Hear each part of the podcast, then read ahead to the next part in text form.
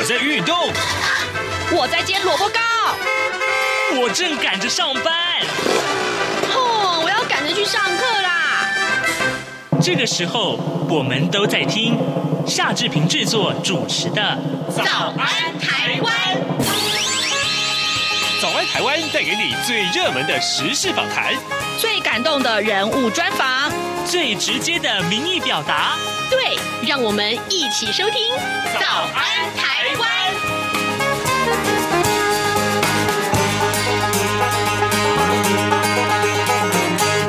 早安，台湾！我是夏志平。今天是二零二二年的九月六号，星期二。今天志平跟您来探讨这个有趣的话题。说它有趣嘛，其实它还蛮紧张的。为什么呢？这是无人机耶！这个因为这发生这个无人机事件的时候，志平身边的朋友其实大家都是群情激愤。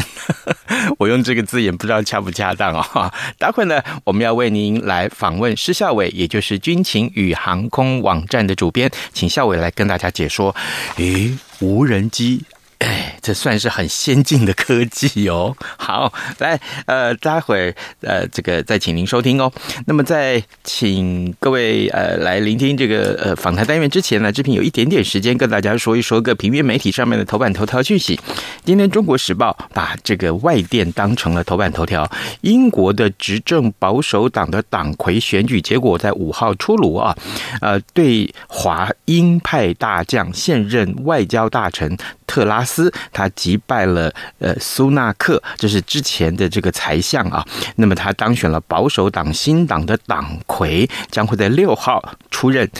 英国的新首相，呃，接替因为派对门等丑闻被迫下台的强森。好，这是我们今天看到《中国时报》上面的头版头条讯息。接下来，哎，中秋节大家都要烤肉，对不对？那《联合报》告诉我们，双北。禁止中秋河滨烤肉，呃，这是因为疫情升温的关关系啊。哦，哇，我们来看一看这个新冠肺炎啊，这个疫情接续的连续的三周都升温了。那中央流行疫情指挥中心啊，预告新一波的疫情将至啊，所以呢，台北市昨天率先宣布中秋节围管制。并不鼓励群众烤肉，那么也不开放河滨这些场所啊，继续去烤肉。那新北市也跟进了，那高雄跟台南担心疫情从北往南去扩散，所以呢，也建议民众减少群聚烤肉。哎，这个不烤肉的话怎么办？呵呵，这恐怕是很多这个呃民众啊很很感兴趣的话题。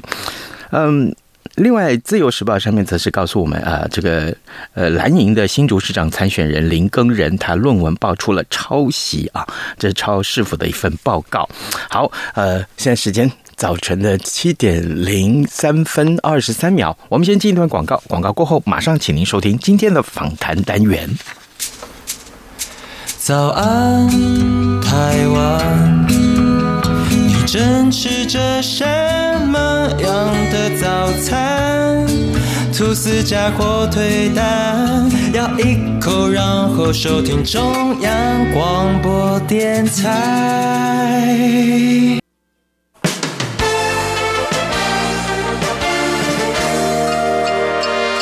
早安，笔记本。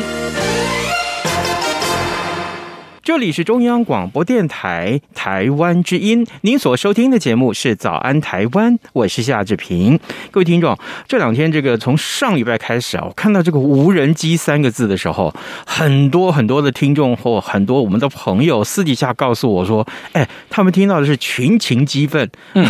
我不知道这有什么好群情激愤，但每个人其实都有一点点情绪。为什么啊？很简单，这个。大家都当过兵啊，于是乎很多人都会有自己的想法。但不管你的想法是什么，今天我们来听听专家的意见，来跟您介绍一下我们今天的受访者啊，军情与航空网站的主编施孝伟。孝伟，早安，志平早，各位听众朋友，大家早。哎，谢谢谢谢，孝伟啊，我们姑且不论这个无人机啊是来自于军方或民间啊，当然后来答案已经揭晓了。我们先请教你这个问题啊，一遇到这个状况的时候，一般呢、啊？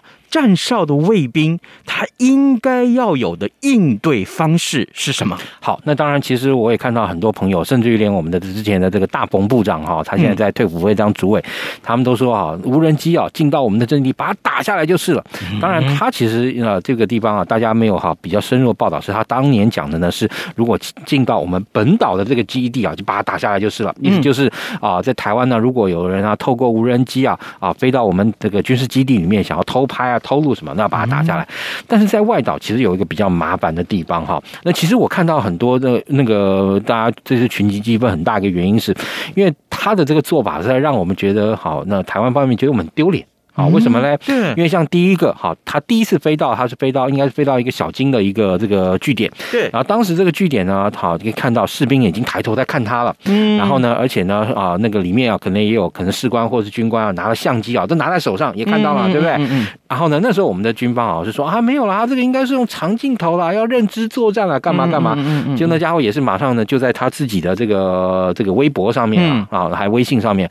就放下了那个放了一段影片，干嘛嘞？他飞得其实很低，甚。至于底下的那个其他没有在站哨士兵也看到他了，随手捡起石头就朝他丢，嗯，啊，所以呢，大家 哈，第一哈，就是我们的这个军方那这件事情让大家愤怒的感觉，我先说感觉哈，来自于哈，第一，你军方又是像以前这个国防部嘛，这样，然后人家挤一点出来你就说一点，对不对？而且呢，你说是他是个长镜头，你讲的也不对嘛，石头都丢得到，对不对？但其实啊，在这件事情上来讲，不得不说，事发之初，军方还真的有这个难处，处理上的难处。为什么？因为首先呢，其实大家要了解到金马地区啊，嗯，它其实跟我们台湾本岛情况比较不一样。第一，金马地区的这个它所在位置，其实是在目前对岸的领海基线里面啊，也就是说，你其实是在对方的领海跟领空里面。那这个时候呢，我们哈在对岸的这个金门跟马祖，跟对方在处理类似。纠纷的时候呢，当然他们也会商议一个中线，嗯，然后另外主要还是要靠这个就是好禁限制水域，有一个叫禁限制水域。那如果说对方的这个基建呢，就是呃就是天上飞的、海上跑的，侵入到我们这个禁限制水域的话，嗯其实双方是要透过两岸人民哈这个关系条例，然后由这个双方的这个行政部门呢去啊进行啊这个呃抗议跟这个沟通。是，那也就是说。由于金马本身的这样一个情况，真的是非常的特殊，特别因为金门，而且金门又还特别近。对，其实你说马祖，你要说砰砰砰砰把它打打夯下来，我我说真的也就算了。为什么呢？因为啊，马祖相对来讲离大陆的这个距离都比较长，大概我印象没错的话，连马祖本岛大概都有八公里左右吧。我印象印象好。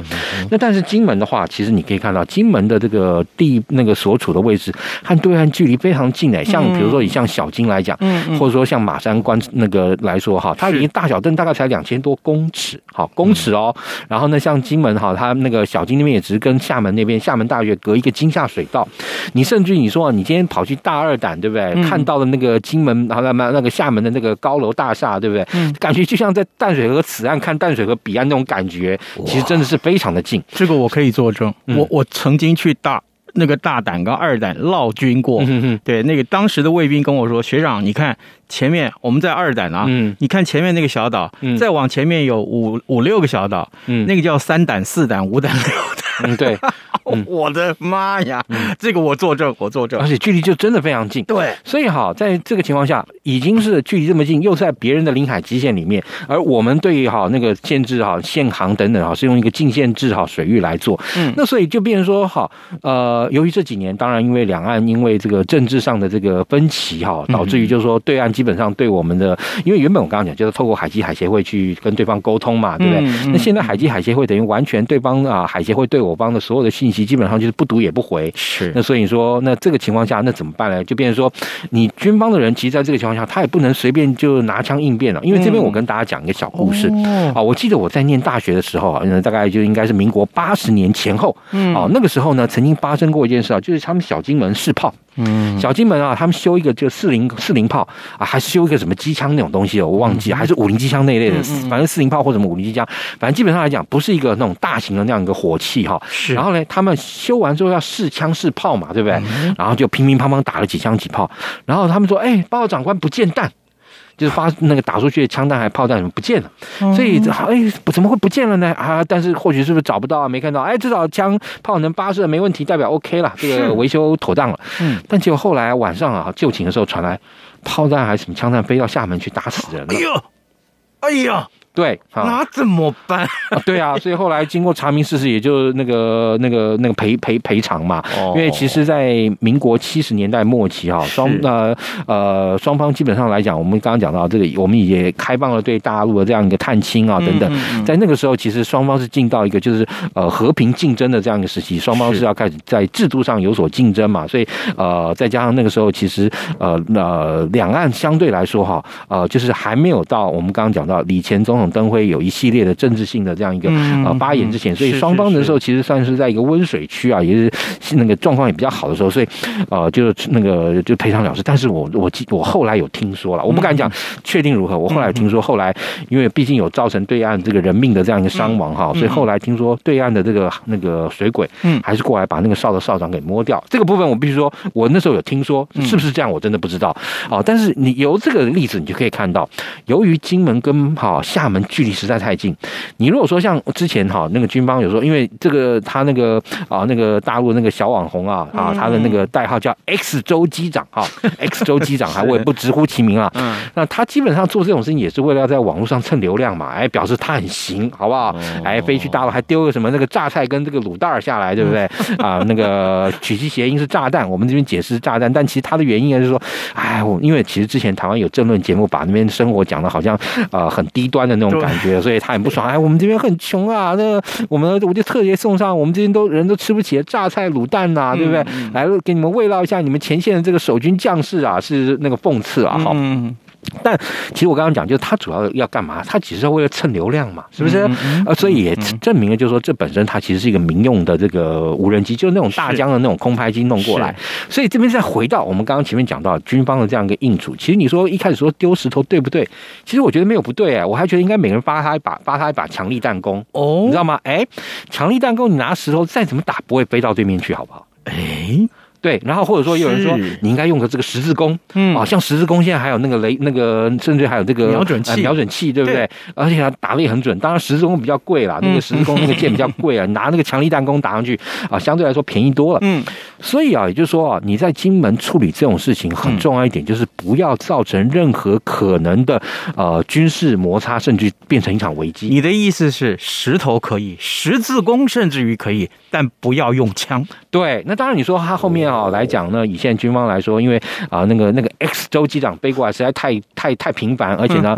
也搞到就是我们这边守军或者我们的军方感觉很没面子哈，所以大家那个义愤填膺，我可以理解。但是如果说你今天碰到这种法律面的问题啊，还是要这个那个那个就是就事来论事。你如果这样处理的话哈，的确有可能会造成一些后面有可能会造成一些不必要的这个冲突摩擦，甚至于造成前线的一些啊，因为你看前线相对来说啊距离对岸那么近，而且呃今天。你说，呃，厦门那边哈，呃，有没有什么重大这个军事设施或什么这些哨所？也的确还有，是。但是我们也不可否认，你今天金门大二胆面对就是厦门大学那个地方，现在高楼大厦弄得多多啊！如果真的要为了要打一个无人机，因为像之前军方还说，哎，考虑啊调动这个航特部派的这个叫做这个航特的这个狙击手，嗯，然后到那边去，你狙击手打这个无人机，一定是朝天空开枪嘛，嗯嗯，万一好死不死这个弹对不对？这么发让它发挥到这个最大射程。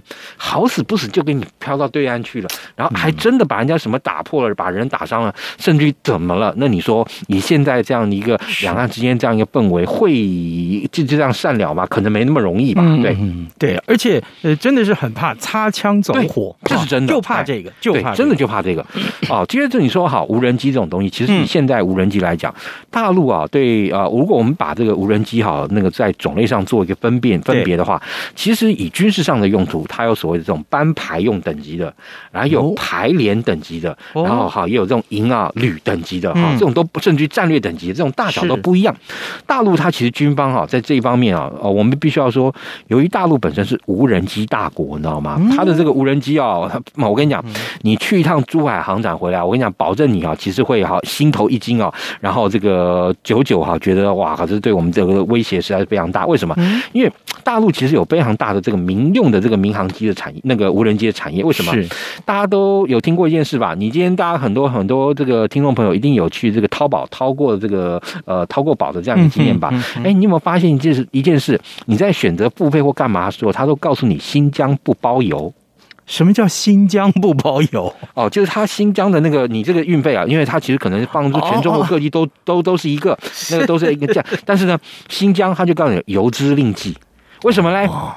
因为新疆太大了，然后啊，所以哈，因为为了要运送这些奇奇怪怪的地方的这个这个这个淘宝所需要，所以中国大陆开发了很多那种大型的运输用的那种哈无人机。哦。那而且这些运输，你既然有这么大的民间需求，相对来说啊，就会代表你军方的这个呃能够好得到的这样一个科技的这个利基也够大，所以相对来说，大陆的无人机啊，在这个世界上发展是非常啊、呃、著名的，而且哈，其实它的这个外销成绩也相当不错，甚至于弄到你说在川普总统的时候，他们要退出这个叫中。岛协定了，就是中程弹道飞弹的这样一个协定啊，就是因为中程弹道飞弹协定里面很多东西啊，就是限制了美国的无人机出口，所以啊，川普就说啊，我要把这个条约废了。基本上你第一，你中国大陆也不受这个不受约控嘛，然后第二个也这个约反而让成造成我很多这个呃外销干嘛都都都受到限制嘛，啊，废了废了废了。那个那个那个呃，川普前总统的这个最大的这个特色就是很会退群，对不对？嗯，那他退退群了以后呢，哎，他开始搞这个无人机外销。但是之前中国大陆在世界各地。无人机啊，其实卖的相当好，特别是像这个沙乌地阿拉伯买了一大堆彩虹啊啊之类的这种东西啊，甚至你是看到现在俄乌冲突也有很多这个大疆的在俄军啊那边服役啊等等。那我们刚刚讲到无人机有小的，其实就像手掌般大啊，然后很小巧非常。那其实干嘛呢？大概一个步兵班啊，它所需要的这个范围大概就这么大，所以这种小的还有一个能够提供高画质的那样一个呃战场讯即时讯息，让大概班排这样一个等级的啊就能够符合它的需求。那再上去一点哈，还有比较大像啊，美国有一种 RQ 七啊，要一个小小弹射滑轨发射出去的。基本上来讲，它大概可以提供啊，大概营级哈这样一个啊作战范围的这样一个需求。那当然还有更上去哈，像比如说像美国以前的一种现在已经没有的叫 RQ one 啊，或者叫 MQ one，或甚至在现在的 NQ 九，它上面甚至于可能可以哈携带这个空对地的飞弹，然后进行侦察跟打击啊一体哈，大陆话叫查打一体的这种无人机。那它的这个作业能力能量就很大很强了，甚至于可以提供啊啊敌方啊可能哈这个甚至于。好，侦测到敌方旅级的啊，或者好几个营的这样一个攻势，嗯，所以呢，这时候他就可以提供啊这些所谓的战术的这样一个 UA 那个无人的这个战情资讯。那也有那种哈，像比如说美国叫 RQ 四全球之鹰啊，一飞上去飞个那个二十几个三十小时啊，那这二三小时能够好侦测这个范围哈大小，大概甚至于一个是中中型的这个国家，甚至于比一个中型国家更大啊都可以了。所以它这个就是啊所谓的这个战略型的无人机。所以这些啊不同的这种大小的无人机，其实它反制的方式啊。都不一样，嗯，像比如说，当然以台湾来讲，我们面对大陆这种所谓大疆无人机吧，那或者这种大疆空拍机，而且还是民用的，那这些军方其实后来哈也紧急调派了一些啊叫无人机干扰枪，嗯，其实大概应对这种东西啊，大概无人机干扰枪基本上也就可以了，嗯，然后呢。如果在靠近阵地的话，我个人认为啊，还是不要用实枪实弹比较理想啊。你可能用这个我们刚刚讲到这些非致命性的武器，然后呢去把它弄下来哈，我觉得也还可以接受啊。干扰枪的原理是什么？好，其实哈这边就讲到，你这个干扰无人机啊，基本上啊万流不改其宗，从大的到小的基本上还很类似。怎么说呢？因为你既然是无人机，它呢其实一定有操控。嗯，那当然它这个操控啊也模式也不一定，像比如我们刚刚讲战略型无人机，你搞得在空中。一飞飞个四三四十个小时，你不可能有一个人从头到尾一直在飞嘛，是，是不是？所以好，这种哈。战略型的无人机，它可能起飞以后，啊，就会有这个呃飞行员接手，或是呢，他把那个飞行计划弄成 program 一个计划啊，这样子输进去，然后到时候无人机就依照输入这些东西自己去飞，好飞啊，飞完了之后回来，哎，当然，但是其实飞的过程还是要有一个人在看着啊，是有什么任何的状况要去处理啊，啊，所以我们刚刚讲啊，这个无人机基本上从大到小，大致上都是维持这样一个模式，甚至我们刚刚讲到啊，这种好那种好营级的这种或营连级的这种，它其实啊，它把它啊像那个像一个小遥控飞机弹射出去以后，它也会有一个人坐在那个后后那个就是操控台 monitor monitor 前面去看，然后去操控它的这样一个飞行啊等等都会。那既然是这样遥控，那遥控怎么遥控？一定透过无线电波嘛，对不对？那这个无线电波，好像比如说，如果你要反制的话，你就把它的这个频率，哦，包含它的这个等等啊，这种哈，我们讲到这种参呃呃遥控的这样一个参数找出来。像这种地方，我跟你说，我伊朗就很厉害。伊朗那时候之前把一个美国的那个 RQ 一七零无人机给搞下来，你知道吗？他呢就是很成功的啊，第一先解算出它的这个操控的这个频带是。哦，因为像这种哦那个操控的话，基本上它都是属于就跳频的，也就是说，哎，我发现我这个频率啊，如果被你干扰了或干嘛，它赶快要换另外一个频频频那个频率去操控，所以它都是可变频的。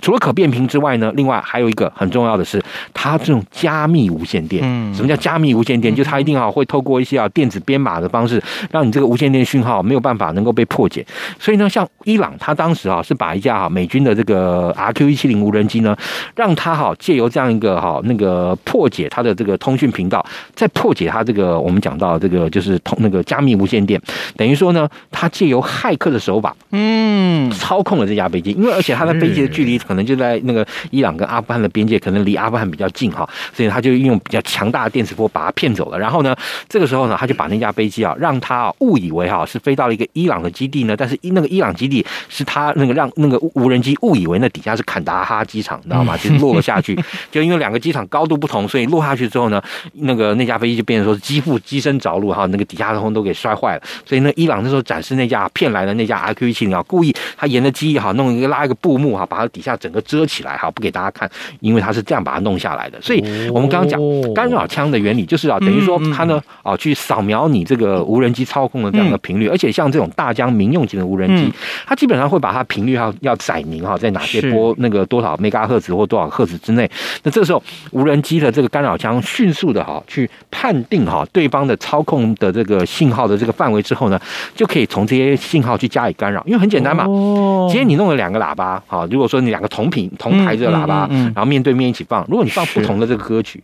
你一定会发现有一个听就听不清楚了，对不对？对对。哎，然后呢，你把其中一个，如果你把它那个音量调大。哎，另外那个音量小的，相对来说你音量大的那个就会比较听得比较清楚一点，音量小那个就听得不清楚一点。其实这种无线电盖台啊，或者说电子战的原理，基本上也就是从这个原理哈，呃，去衍生出去。是，所以就是说你呢，能够哈借由这样无线那个无人机干扰枪啊，把它这个操控频率干扰以后，所以像它这次用的是还不错的哦，就是说它好发现被干扰以后呢，它会有个自动归航模式，auto home 那个 homing 的这样一个模式，它发现被干扰了啊，就自动哈飞回这个原来操控者的地方。是。所以他那架无人机啊，没被我们给搞下来。哦，那如果就是说，哦，他今天呢发现被干扰了，而且来不及了，那甚至啊，就是无人干扰枪呢，其实用可能比较大的功率，或整个把它的那个控操控的这个城市啊给 override 给盖掉的话，它就可能像一块石头，嘣就掉到海里去。哦，那之前施雨是用那个我们讲了硬那个硬杀的方式，就拿枪嘣嘣嘣把它蹦下来。那这次他们正好是用这个干扰，让这个 X 州机长呢，对不对？然后那个赶快把这个飞机啊飞回去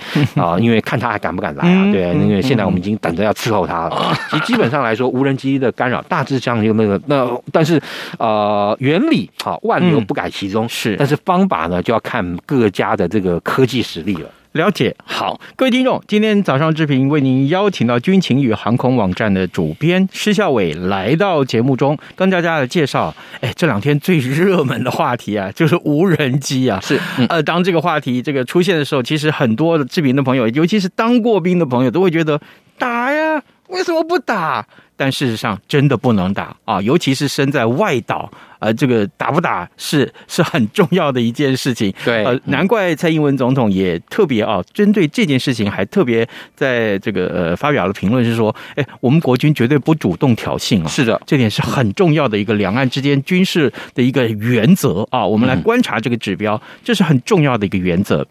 呃，提到的军事消息，最近还真的是特别多啊。呃，我我必须这样讲，来，呃，这样一个消息，裴洛西啊，八月初访问台湾之后，当然两岸关关系啊，这个两岸三地关系，特别是还有这个美中台啊，三方关系都非常紧张。对，那于是乎呢，这个佩洛西访来之后，美国对台湾的第一波军售出现了。那当中有这个乐山雷达的这个维持费。嗯，我们先请校伟啊，因为时间也没有那么多，来。这个维持费，维持一个雷达，哎，五年要一百六十六亿啊！对，